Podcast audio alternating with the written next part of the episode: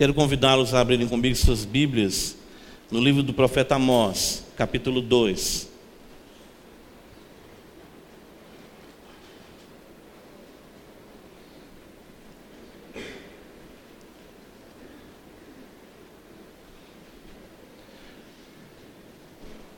Nós iremos ler dessa feita dos versos 4 até o verso 16, até o final do capítulo 2.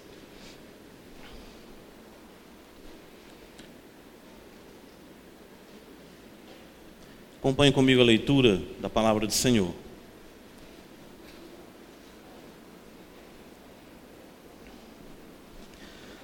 Assim diz o Senhor: por três transgressões de Judá, e por quatro não sustarei o castigo, porque rejeitaram a lei do Senhor e não guardaram os seus estatutos. Antes, as suas próprias mentiras os enganaram, e após elas andaram seus pais. Por isso meterei fogo a Judá, fogo que consumirá os castelos de Jerusalém.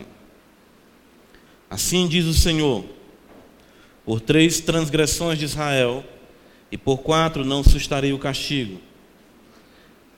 Porque os juízes vendem o justo por dinheiro e condenam o necessitado por causa de um par de sandálias. Suspiram pelo pó da terra sobre a cabeça dos pobres e pervertem o caminho dos mãos. Um homem e seu pai coabitam com a mesma jovem e assim profanam o meu santo nome. E se deitam ao pé de qualquer altar sobre roupas empenhadas, e na casa do seu Deus bebem um vinho dos que foram multados. Todavia, eu destruí diante deles o amorreu, cuja altura era como a dos cedros, e que era forte como os carvalhos, e destruí o seu fruto por cima e as suas raízes por baixo. Também vos fiz subir da terra do Egito, e quarenta anos vos conduzi no deserto para que possuísseis a terra do amorreu. Dentre os vossos filhos suscitei profetas, e dentre os vossos jovens nazireus. Não é assim, filhos, não é isto assim, filhos de Israel, diz o Senhor. Mas vós aos nazireus destes a beber vinho, e aos profetas ordenastes, dizendo: Não profetizeis. Eis que farei oscilar a terra debaixo de vós, como oscila um carro carregado de feixes de nada valerá a fuga ao ágil, o forte não usará sua força, nem o valente salvará sua vida. Que maneja o arco não resistirá, nem o ligeiro de pés se livrará, nem tampouco que vai montado a cavalo salvará sua vida. E o mais corajoso entre os valentes fugirá nu naquele dia, disse o Senhor. Amém. Vamos orar ao nosso Deus. Ó Senhor da glória, nosso Pai, Criador dos céus e da terra, em nome de Jesus nós, mais uma vez, suplicamos o Teu favor. Esta casa é casa de oração.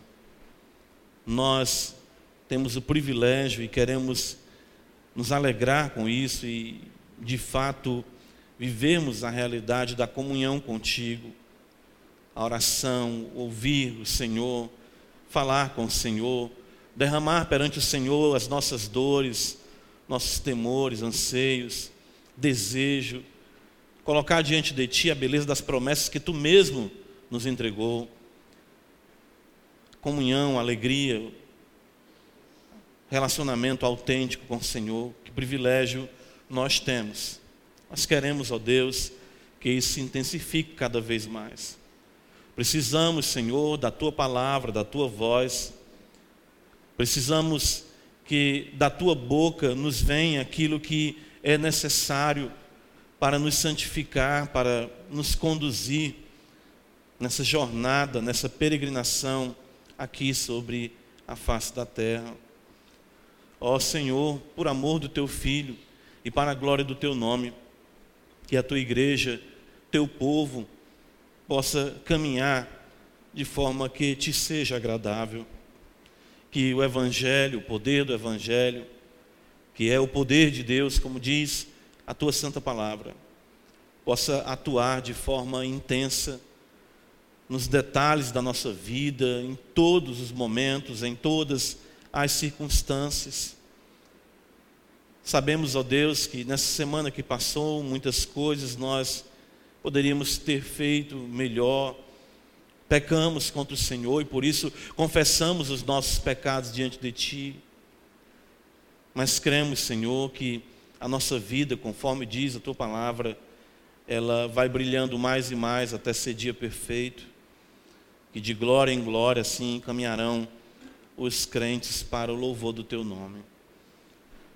Alcança, fortalece, edifica, liberta, ó Senhor, salva, cura. Tu és o nosso Deus. Tudo nós confiamos e dependemos de Ti, por isso a Ti nós invocamos. Magnifica, acima de tudo, o Teu nome e a Tua palavra. E o nosso desejo é que Teu Filho cresça e a cada dia nós venhamos a diminuir, sejamos tomados pela plenitude de Deus para a glória do teu nome, Pai. Assim nós choramos. Nós cremos no poder do Espírito Santo. Em Jesus Cristo, nosso Senhor. Amém.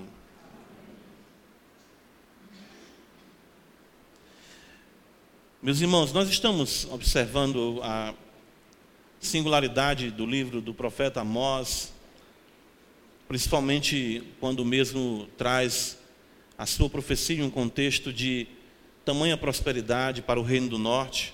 Temos enfatizado isso porque esse é o contexto de fato em que ele profetiza no reinado de Jeroboão. Ah, como diz no versículo 1, filho de Joás, por mais de quatro décadas o povo gozava de uma paz singular. E eles não conseguiam perceber a necessidade que tinham de considerar suas vidas, observarem que as mesmas se encontravam distantes do Senhor. Ainda que vivessem um tempo de prosperidade, isso poderia ser verificável na economia do povo, na política, no estender das fronteiras, conforme mesmo o Senhor havia prometido. Os filhos de Israel gozavam desse momento singular. Mas suas vidas, como nós podemos perceber no texto que nós lemos aqui, elas estavam distantes de Deus, estavam realmente ah, completamente aquém daquilo que o Senhor havia determinado para o seu povo. Deus levanta Amós, esse profeta, profeta do sul, e o leva até o reino do norte para denunciar os pecados do povo, para de fato trazer à memória a necessidade que eles tinham de compreender a singularidade da revelação do culto como estabelecido por Deus em Sião e em Jerusalém. Versículo 2 nós vimos isso. O profeta fala que o Senhor rugirá de Sião e de Jerusalém fará ouvir a sua voz. De maneira nenhuma a, o Senhor Deus estava satisfeito com a vida com que os israelitas, as tribos do norte, estavam vivendo, estavam levando.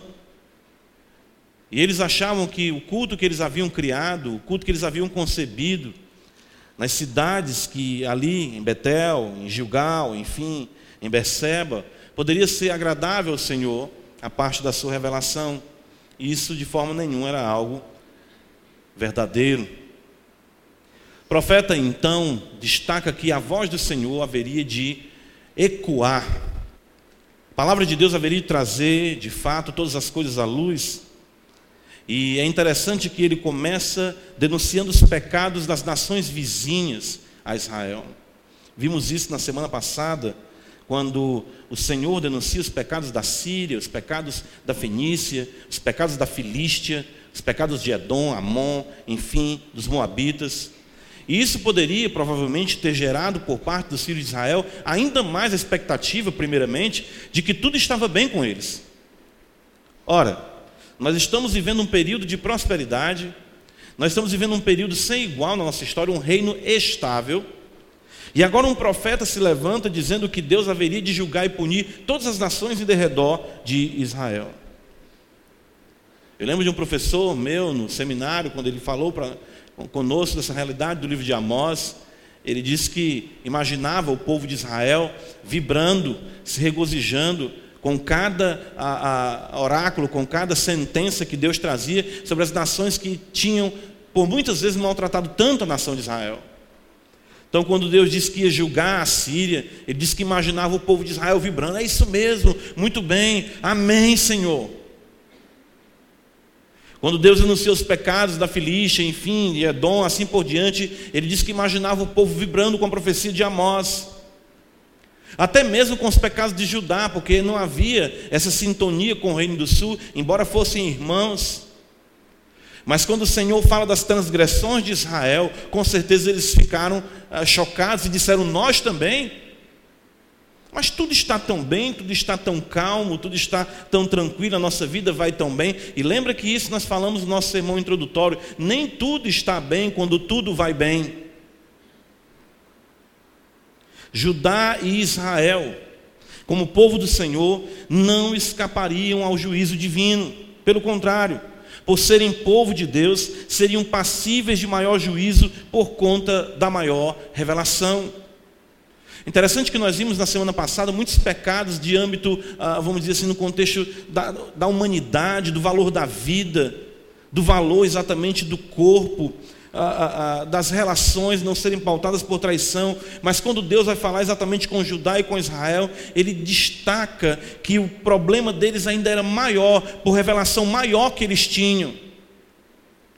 Então, se nós ficamos chocados com o que Deus disse que haveria de fazer com as nações que precederam Judá e Israel, muito maior e muito mais intenso seria o juízo de Deus sobre o povo de Deus por não obedecerem à sua vontade revelada.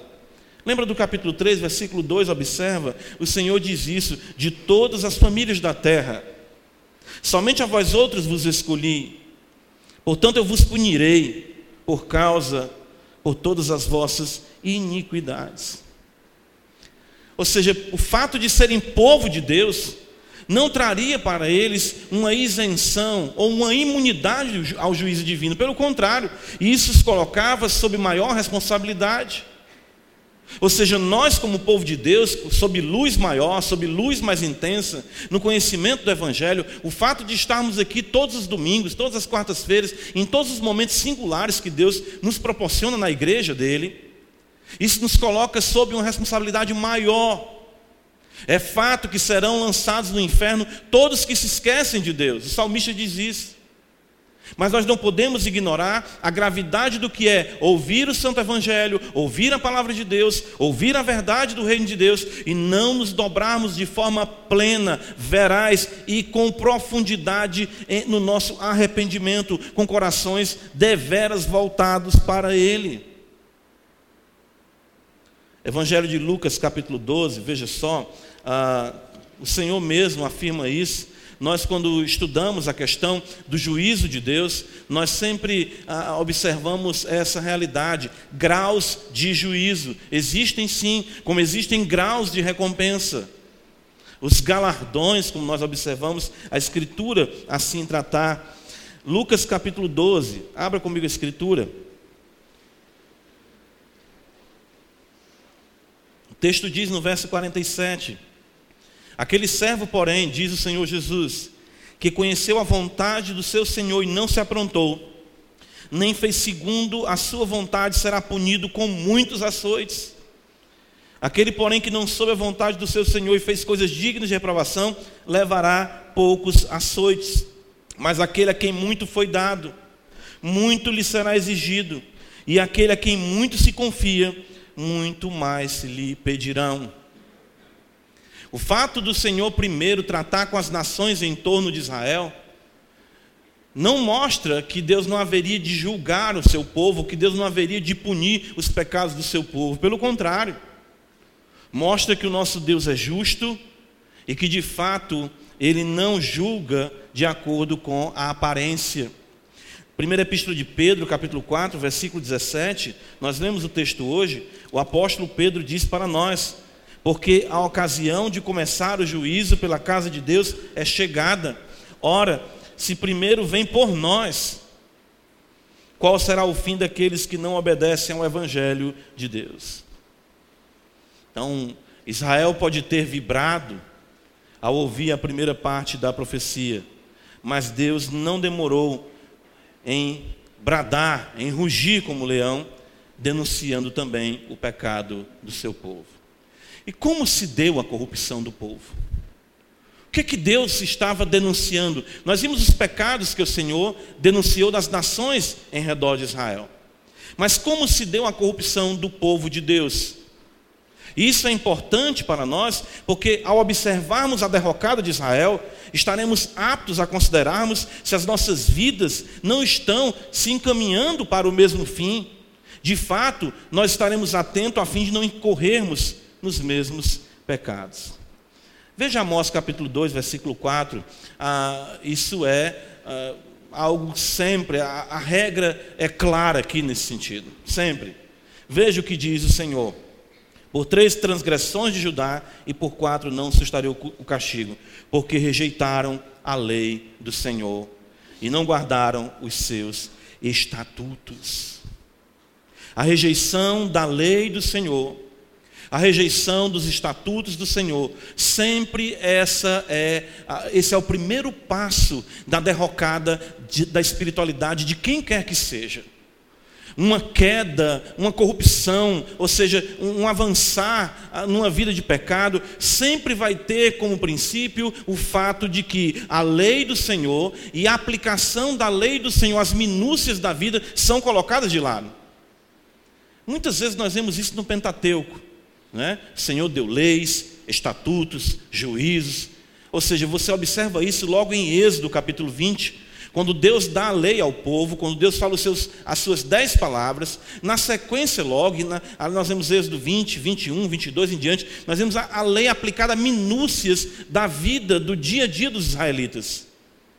A lei se aplicava até mesmo no fato de alguém possuir um boi chifrador que ferisse alguém. A lei se aplicava aos contextos mais simples, a vestimenta, a construção de um parapeito em uma casa, a semeadura, ou seja, as leis e os estatutos do Senhor. Quando nós pegamos a lei do Senhor e dizemos que ela é maravilhosa, que ela é muito bela, que o Evangelho é glorioso, mas ele não desce as minúcias da vida, nós já começamos a observar um perigo muito grande aí. O povo de Judá, o povo de Israel, haviam rejeitado a lei do Senhor e não guardaram os seus estatutos. Vejam só, isso é, é, é sempre dessa forma. É, é, interessante isso, né? Eu gosto desse texto de Deuteronômio, abra comigo a escritura, porque ah, isso é algo que está faltando nos nossos dias. A lei do Senhor não é rejeitada, nós não vamos ver um, jamais um israelita, um judeu, ia dizer assim: queime a Torá. Jamais. Jamais um, um judeu, um israelita iria dizer assim: isso tudo aí é mentira. Não. Eles louvavam, exaltavam, diz, se viam exatamente como um povo privilegiado. Mas é exatamente a prática contínua de colocar a palavra de Deus como algo só menos importância. Ela vai sendo tirada do centro. Deuteronômio capítulo 6, veja como isso é muito belo.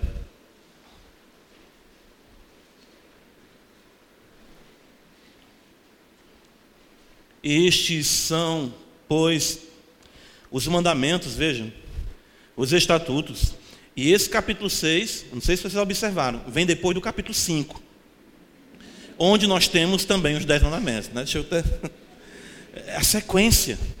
Deuteronômio 5, dez mandamentos. E mais uma vez, vejam só o capítulo 6. Estes, pois, são os mandamentos, os estatutos e os juízes que mandou o Senhor teu Deus se te ensinassem, para que os cumprisses na terra que passes para possuir, para que temas ao Senhor teu Deus e guarde todos os seus estatutos e mandamentos que eu te ordeno, tu, teu filho, filho de teu filho, todos os dias da tua vida, e que os teus dias sejam prolongados. Ouve, pois, ó Israel, Atentem os cumprires, para que bem te suceda, e muito te multipliques na terra que mana leite e mel, como te disse o Senhor, Deus de teus pais. Ouve, Israel, o Senhor nosso Deus é o único Senhor. Amarás, pois, o Senhor teu Deus de todo o teu coração, de toda a tua alma, de toda a tua força. Vejam, estas palavras que hoje eu te ordeno estarão no teu coração. A única maneira de nós não rejeitarmos a lei do Senhor é que ela esteja ah, implantada em nós. Essa é a linguagem do Novo Testamento. A palavra de Deus que foi plantada em nós, a semente, como diz o apóstolo Pedro, ela esteja plantada nos nossos corações. Versículo de número 7: Tu as inculcarás nos teus filhos, e dela falarás. Olha só a beleza disso assentado em tua casa, andando pelo caminho, e ao deitar-te e ao levantar-te, também atarás como sinal na tua mão, ou seja, todos os teus atos serão pautados por ela e te serão por frontal entre os olhos, a tua mente interpretará a vida por ela, e as escreverás nos umbrais da tua casa, e nas tuas portas, ou seja, a vida do povo de Deus tinha a promessa da bênção de Deus, se aquela vida fosse impregnada com a promessa. O grande problema hoje é exatamente esse. Nós temos a Bíblia em nossas casas, nós temos a Bíblia na internet, nós temos a Bíblia nos nossos livros, nós temos a Bíblia nos nossos adesivos, mas nós não temos a Bíblia nos nossos corações. Nós rejeitamos a lei do Senhor dessa maneira. Não é dizendo, isso não é palavra de Deus. A partir do momento que alguém diga isso, isso já é uma afirmação de apostasia. Israel e Judá não se portavam assim. Isso culminava em pena capital. Mas eles rejeitaram a lei do Senhor e rejeitaram os seus estatutos. E como é que Deus quer que essa lei seja vivida? Conversa com teu filho. Dá graças pelo alimento. Fala do meu evangelho para ele. Quando ele se levantar, ensina ele a dar graças pela vida. Quando ele se deitar, ensina ele, ele depender de mim no sono dele. Andando pelo caminho, quando tu vires alguma coisa contra a minha palavra, diga por isso que a Bíblia diz assim. Aplique a palavra na sua casa, impregne a sua casa da palavra de Deus. Eu lembro certa feita, um pastor é, foi visitar uma família, pediu socorro. Né? Esse pastor é, é, disse que exatamente. É, é, eu lembro, isso foi até no vídeo que eu vi, aquele pastor Kenneth Wisk, né? E ele disse que a família não estava nada bem, ele falando sobre isso, e, e pediu ajuda. E ele foi visitar a família. E ele disse que quando chegou na casa, já observava, do lado era o CD, e ele até falou do que calcinha preta do, do, do outro lado eram um, um, outros CDs, uns filmes que não tinham nada a ver. Ele disse que já começou a entender que a casa não era impregnada pela palavra. Veja, nós não estamos falando aqui de legalismo, não estou chegando ao ponto de dizer que qualquer música secular seja pecado. Mas o que é, qual é a, a pauta da sua casa, qual é a pauta da sua vida, qual é a pauta do seu lar, o que é que rege a sua casa. Nisso consiste rejeitar a lei do Senhor. Israel perdeu a sua terra dentro de casa. A perca de Canaã não foi simplesmente com a invasão dos assírios ou dos babilônios.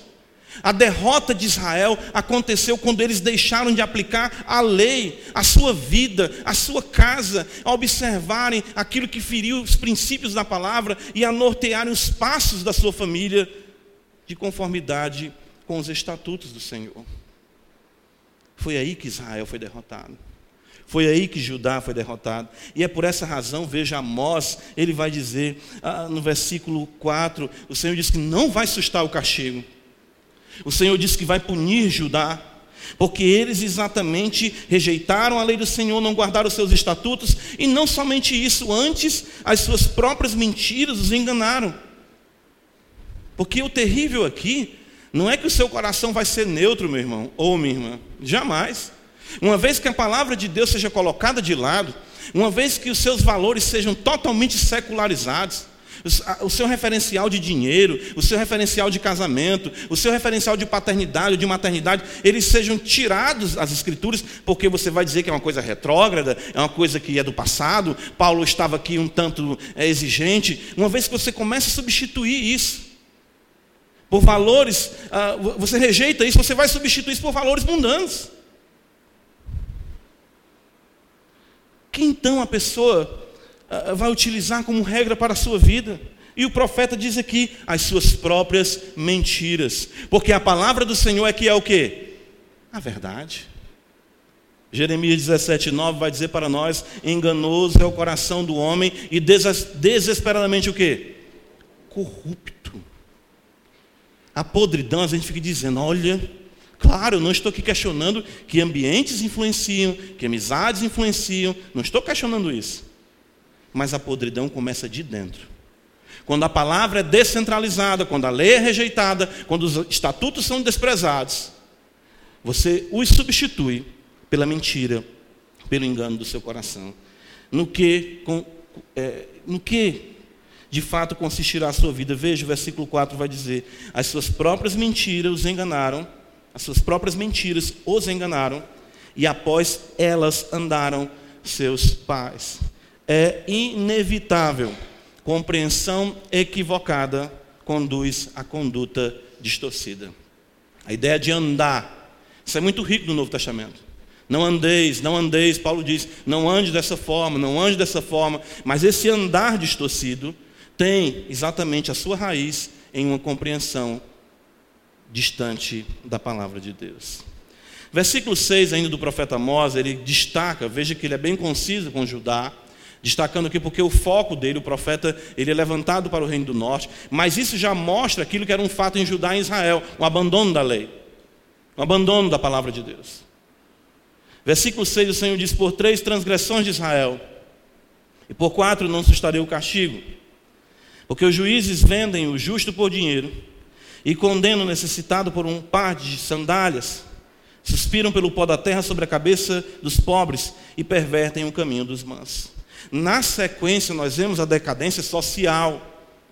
Ou seja, sem o temor de Deus, não há como se respeitar os homens. Isso, é, isso aí é lei. É por isso que nós observamos isso uh, de forma clássica na própria lei. Os quatro primeiros mandamentos tratam da relação com Deus. Não terás outros deuses diante de mim. Não farás para ti imagem de escultura. Não tomarás o nome do Senhor teu Deus em vão, e lembra-te do dia de sábado para santificar. Quinto mandamento: honra teu pai e a tua mãe. Veja, ele passa da realidade vertical para a realidade horizontal. Não matarás, não adulterarás, não furtarás, não dirás falso testemunho, não cobiçarás. Se não há uma verticalização da vida, as relações, elas não serão legítimas. Não importa. Nós começamos a observar isso como coisa muito ainda de só menos importância. Tirar de alguém, tomar de alguém, ser injusto com alguém, falar de alguém, matar alguém, cobiçar a mulher de alguém, nada disso pesa mais no coração, porque a lei e os estatutos foram colocados de lado. Evangelho de Lucas, capítulo 18, veja o Senhor ah, narrando a parábola do juiz Inico, ele nos mostra isso de uma forma bem interessante.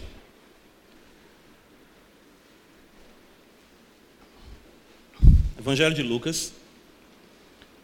O Senhor conta uma parábola sobre o dever de orar sempre, e ele fala de um juiz iníquo, de um homem, que não julgava a causa de uma mulher. Veja o versículo 2.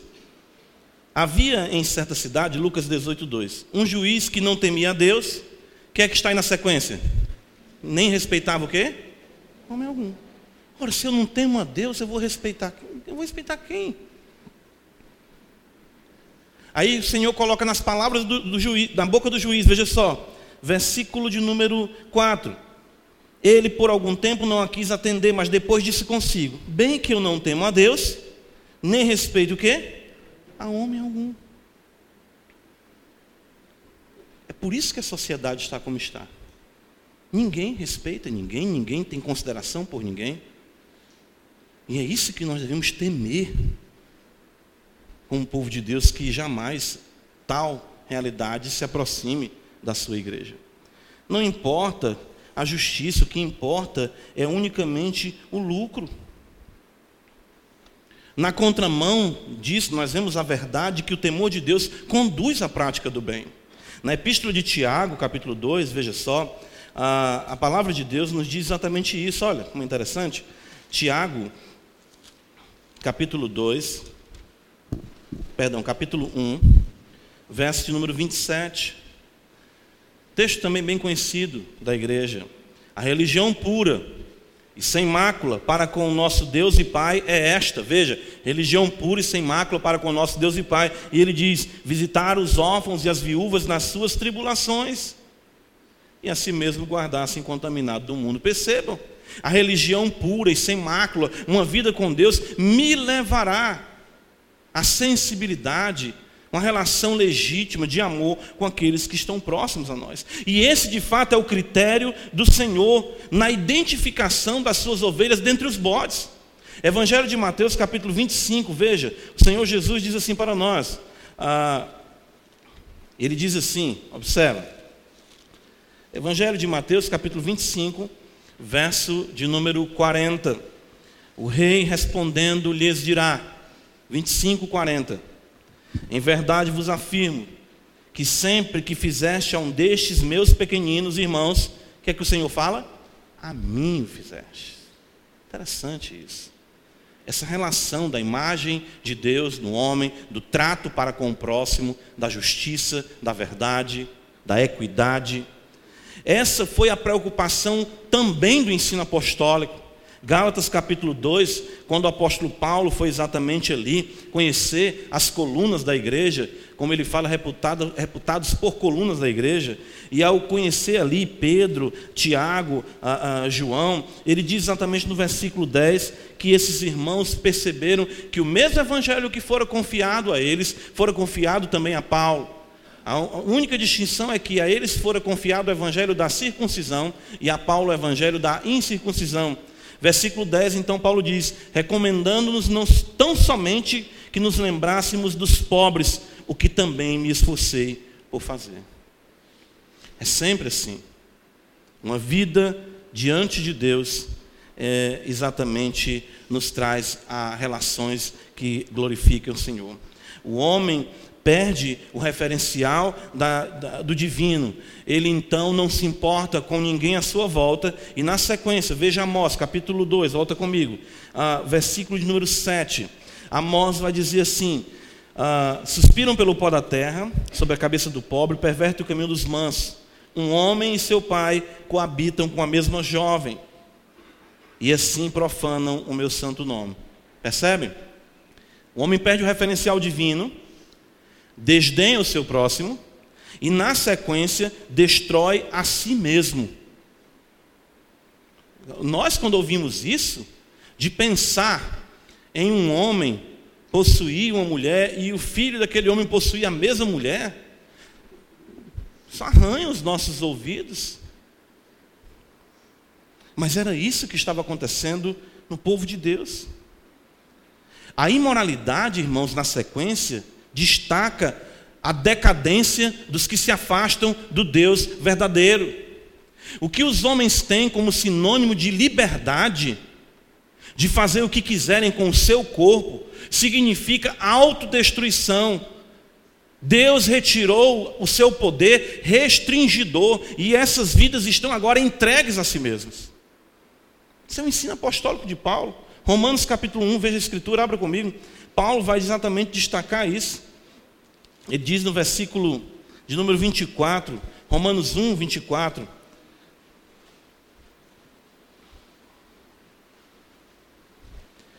Veja, por isso Deus entregou tais homens à imundícia, pelas concupiscências de seu próprio coração, vejam, para desonrarem o seu corpo entre si.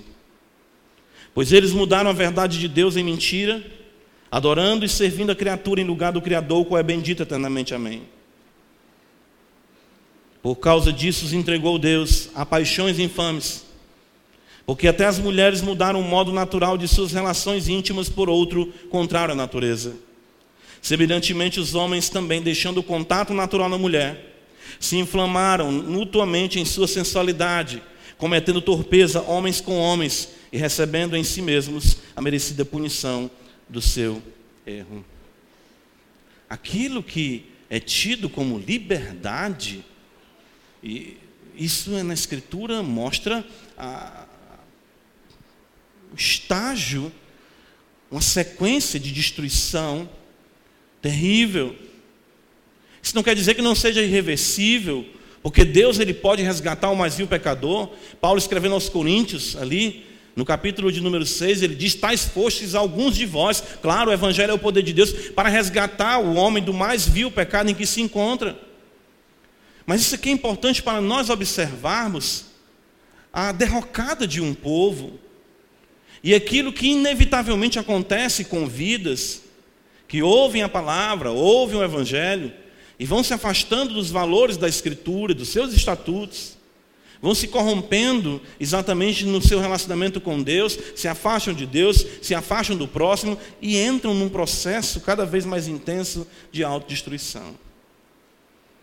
Amós capítulo 2, ele ainda continua, veja, terrível ainda, é nós vermos toda essa conduta adornada com linguajar e práticas religiosas. Isso eu acho sempre impressionante. E quando converso com pessoas ah, que não conhecem o Evangelho, ah, isso é algo que eu fico, eu temo pela minha alma, peço a Deus nos ajude para que não venhamos incorrer nesse erro. Mas veja Amós 2, versículo 8. Se deitam ao pé de qualquer altar, sobre roupas empenhadas, ainda tem aqui o contexto da injustiça social, e na casa do seu Deus bebem um vinho dos que foram multados. É, percebam, era um povo de Deus, entregues a todas essas práticas contrárias à vontade de Deus, mas ainda assim tinham linguajar e práticas religiosas. É aqui que nós vemos a ojeriza por parte do próprio Deus ante tão aberrante combinação, ou seja, iniquidade mais religiosidade. E isso é terrível. Eu creio que é por isso que Paulo tinha tanto zelo com a igreja de Corinto, como Deus está aqui levantando Amós para o povo do norte, as tribos de Israel. Ah, jamais ah, vivam vidas como vocês estão vivendo, associadas no pecado e ainda pensando em me tributar louvor.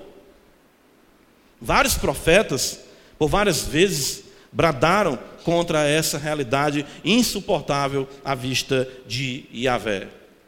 Amós capítulo 5, veja, versículo 21, nós já temos também o profeta, a, a, a, Amós profetiza, lembra aqui, ali pelo oitavo, nono século, ou seja, antes mesmo dos profetas que nós temos mais conhecidos, porque Israel vai ser levado cativo primeiro, no ano 722 a.C. O reino do sul vai ser levado apenas em 586 pela Babilônia. Então cresce até que Amós se torna um referencial, como nós vamos ver aqui para outros profetas, como Isaías, Malaquias. Olha como esse texto é, é, é bem familiar aos outros profetas. Amós 5,21: Aborreço, desprezo as vossas festas, e com as vossas assembléias solenes não tenho nenhum prazer. E ainda que me ofereçais holocaustos, e vossas ofertas de manjares, não me agradarei deles, nem atentarei para as ofertas pacíficas de vossos animais cevados. Afasta de mim o estrépito dos teus cânticos, porque não ouvirei as melodias das suas liras. Antes corra o juízo como as águas e a justiça como o ribeiro perene. Quer dizer, o povo fazia tudo isso que nós vimos. E era um povo extremamente religioso. Percebem? O quanto nós temos que ter o cuidado como igreja do Senhor, de não confundirmos a realidade da rotina, é rotina boa, claro, estar na igreja, ter comunhão, conviver, mas não confundirmos isso como um indício né, maior de que nossas vidas estão bem diante de Deus. Olha só Isaías capítulo 1, veja como a, a, a, isso é também recorrente no profeta logo no começo ali, Isaías profetizando para o reino do sul. E Isaías profetiza nos dias de Uzias também. O texto diz, Isaías 1, versículo de número 10: Ouvi a palavra do Senhor, vós príncipes de Sodoma, prestai ouvidos à lei do nosso Deus, vós povo de Gomorra. Que coisa terrível! Povo de Deus chamado de príncipes de Sodoma, de Gomorra. Vocês já, já pensaram? Ah, o quanto era terrível tudo isso, o afastamento de Deus, a injustiça social, a imoralidade. De que me serve a mim a multidão de vossos sacrifícios? Diz o Senhor. Estou fato dos holocaustos de carneiros da gordura de animais cevados, e não me agrado do sangue de novilhos, nem de cordeiros, nem de bodes. Veja a, a linguagem parecidíssima com o de Amós. Quando vindes para comparecer perante mim, quem vos requereu o só pisar dos meus atos? E vejam aqui o contexto era do local verdadeiro, estabelecido por Deus em Jerusalém. Não continueis a trazer ofertas vãs, o incenso é para mim abominação, e também as festas de lua nova, os sábados, a convocação das congregações. Não posso suportar a iniquidade associada ao ajuntamento solene. Veja, iniquidade com ajuntamento solene. Deus ele não posso suportar. As vossas festas de lua nova, as vossas solenidades eram solenes. A minha alma as aborrece, já me são pesadas, estou cansado de as sofrer. Pelo que quando estendeis a mão, escondo de, escondo de vós os olhos. Quando multiplicais as vossas orações, que coisa! O povo lá não somava a oração, o povo multiplicava. Não as ouço, porque as vossas mãos estão cheias de sangue, injustiça social. Lavai-vos, purificai-vos, tirai a maldade de vossos atos de diante dos meus olhos, cessai de fazer o mal, aprendei a fazer o bem, atendei à justiça, repreendei o opressor, defendei o direito do órfão, pleitei a causa das viúvas. Malaquias capítulo 1, último livro do Antigo Testamento, né? já tivemos também a oportunidade de juntos aprendermos do Senhor com esse livro. Ele vai dizer logo também na abertura, Malaquias 1, na restauração do templo, versículo número 10, tomaram o verso entre vós, Malaquias 1, 10. Quem feche as portas para que não acendesses debalde o fogo do meu altar, eu não tenho prazer em vós, diz o Senhor dos Exércitos, nem aceitarei da vossa mão a vossa oferta. Então percebam, quando nós lemos em Gálatas capítulo 5 sobre o fruto do Espírito e as obras da carne, eu acho muito interessante quando Paulo diz as obras da carne são manifestas, ele vai dizer prostituição né, e tal, e ele fala idolatria. A carne, não se esqueçam disso, ela é religiosa. A carne ela é religiosa. As obras da carne não excluem a religiosidade. A gente tem que pedir a Deus muito cuidado diante de tudo isso. Volta para Amós, vamos caminhar aqui. Veja, no versículo número 9. O que fazer então? O que é que Deus faz com o povo? Né? Deus então vai simplesmente, vai fazer o quê? Vai fazer um, um grande um sinal, um grande milagre.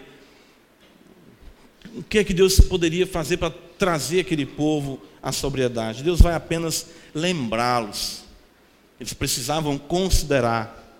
Versículo 9, o Senhor diz: Todavia, as obras de vocês são essas, mas eu, olha como eu me portei para com vocês. Todavia eu destruí diante deles o amorreu, cuja altura era como a dos cedros, e que era forte como os carvalhos, e destruiu o seu fruto por cima e as suas raízes por baixo. Foi Deus quem libertou Israel e eles não traziam isso à memória. Foi Deus quem os preservou. Versículo 10 ele fala: Vos fiz subir da terra do Egito. 40 anos vos conduzi no deserto para que possuísse a terra do amorreu. Interessante isso, porque Deus dizendo para nós, Deus dizendo para o seu povo, é só você considerar o passado. O profeta Ageu, ele usa muito esse termo, considerai o vosso passado, considerai quem você era, em que estado você se encontrava, olha o que eu fiz por você. Israel havia esquecido isso, a ingratidão os cegara. Não lembravam que a terra sob seus pés era herança do próprio Deus. Isso deveria trazer positivamente, a, a, gerar no povo gratidão e arrependimento. Ou seja, uma vida de amor ante o amor demonstrado por Yahvé. Aqui, claro, o princípio de 1 João 4,19 é bem-vindo. Nós amamos porque Ele nos amou primeiro, ante o fato de tão grande salvação, de tão grande revelação, de tão grande cuidado, providência, cuidado com as nossas sandálias, cuidado com as nossas roupas, a peregrinação no deserto por 40 anos. Eu conduzi vocês, eu te trouxe até aqui, eu te fiz ser quem você é, eu preservei a tua vida, eu te poupei. Lembra daquele dia? Tu ia ser destruído, a morrer o gigante como carvalhos, homens poderosos, e eu fui o teu, eu estive na frente, eu fui o teu escudo. Isso deveria gerar gratidão, meu Deus. Israel não agia assim. Negativamente, podemos dizer que isso deveria também fazê-los temer, pois foi Deus quem desapossou os amorreus, não lhes deixando nem raiz nem fruto. Dessa forma, Israel deveria temer para não suceder o mesmo contra eles, porque é exatamente isso também que o profeta está dizendo. Vocês deveriam considerar a bondade de Deus e também a sua severidade. Porque se Deus foi bom em lhes dar essa terra, Deus também pode ser severo em tirar de vocês, porque Ele já tirou de um povo muito mais poderoso do que vocês. Versículo 11, veja, o Senhor fala numa linguagem que ah, isso é graça, irmãos, isso é condescendência.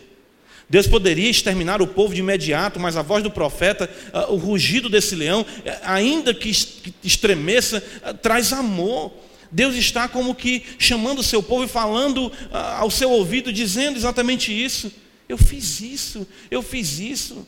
Versículo 11: Dentre os vossos filhos suscitei profetas, e dentre os vossos jovens nazireus. Não é isto assim, filho de Israel? Eu não fiz isso, eu fiz ou não fiz isso com vocês? Isso tudo é graça, é linguagem de amor, é linguagem de, é, vamos dizer, é o cortejar divino, querendo capturar corações, com certeza conseguiu capturar corações do remanescente. Deus sempre teve o seu remanescente. Eu não fiz isso com vocês, eu não dei profetas a vocês. Qual a nação, quais são os povos que têm profetas? Quais são os povos exatamente é, que tinham pessoas de vidas ah, consagradas, como os nazireus, que serviam como que ah, ah, ícones de uma vida separada para Deus. Isso era muito interessante. Deus havia dado ao seu povo a sua palavra a fim de preservá-los. Veja Provérbios capítulo 29, ah, ah, quando Deus menciona ah, os profetas aqui, eh, nós temos que observar isso, que é o que nós hoje entendemos, claro, a profecia escrita, pregada. puritano William Pex tinha, tem um livro conhecido como A Arte de Profetizar. Ele destaca exatamente a pregação, porque a profecia que nós temos, registrada, perfeita, e ela transmitida ao seu povo, faz exatamente isso. Veja Provérbios 29, 18: Não havendo profecia, o povo se corrompe. Mas o que guarda a lei é ser feliz. Então, o objetivo de Deus com a Sua palavra é evitar a corrupção que nos é inerente. Todos os dias o seu coração se volta contra Deus. Todos os dias nós vemos a infelicidade querer se assenhorar de você pela corrupção, pela mentira, pelo engano. A palavra da verdade é pregada, os profetas são levantados para dissipar as trevas, trazer a luz. Quantas vezes nós chegamos aqui completamente angustiados, sem esperança, e a palavra nos trouxe vida. Santifica-os na verdade, a tua palavra é a verdade. Deus os havia abençoado com a presença e a liderança de homens consagrados. Mas o que, que eles fizeram? Veja Amós, volta para Amós, capítulo 2. O texto diz no versículo 12: Mas vós, aos nazireus, destes a beber vinho, e aos profetas ordenastes, dizendo: Não profetizeis. Taparam os ouvidos à voz de Deus e corromperam seus referenciais. Pensar em homens, né? o próprio Samuel ali levantado por Deus, outros que assim também viveram. Né? O fato é que nós temos um paralelo disso, né? Efésios capítulo 4, é, é, estava meditando nesse texto, a, a Escritura diz assim para nós, observa.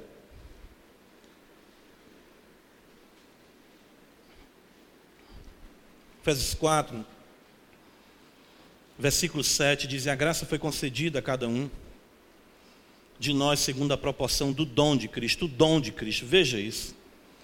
Por isso diz: quando ele subiu às alturas, levou cativo o cativeiro e concedeu dons aos homens. Ora, o que quer dizer que subiu, senão que também havia descido até as regiões inferiores da terra? Aquele que desceu é também o mesmo que subiu acima de todos os céus para encher todas as coisas. Veja o versículo 11. E ele mesmo concedeu uns para apóstolos, outros para profetas, outros para evangelistas, outros para pastores e mestres, com vistas ao aperfeiçoamento dos santos, para o desempenho do seu serviço, para a edificação do corpo de Cristo. Ou seja, Deus não deixou a sua igreja também sem profecia, Deus não deixou a sua igreja sem os referenciais, Deus sempre deu ao seu povo isso. Mas o foi que o povo fez? Aborreceu a santidade. Para que isso? Nazireu? Não, besteira. O israelita cearense, deixa de besteira. Para que isso? Cabelão desse tamanho, cabo besteira. Toma o vinho, rapaz, ninguém está vendo, não. Toma, toma. Para que isso? Vamos ali, tal. Não, não posso tocar nisso, não. Que conversa, para Deus é amor. Isso é legalismo. Sempre vão surgir esse legalismo. Isso é legalismo.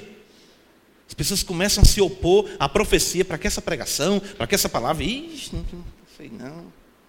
O povo aborreceu a santidade e a palavra santificadora. A ideia aqui é exatamente essa. A profecia com os profetas e a vida de santidade ali na referência dos nazireus. Isso é terrível. Mas é assim que nós estamos observando o povo se afastando de Deus e Deus dizendo: Eu fiz, eu cuidei de vocês. Amós capítulo 2, volta comigo.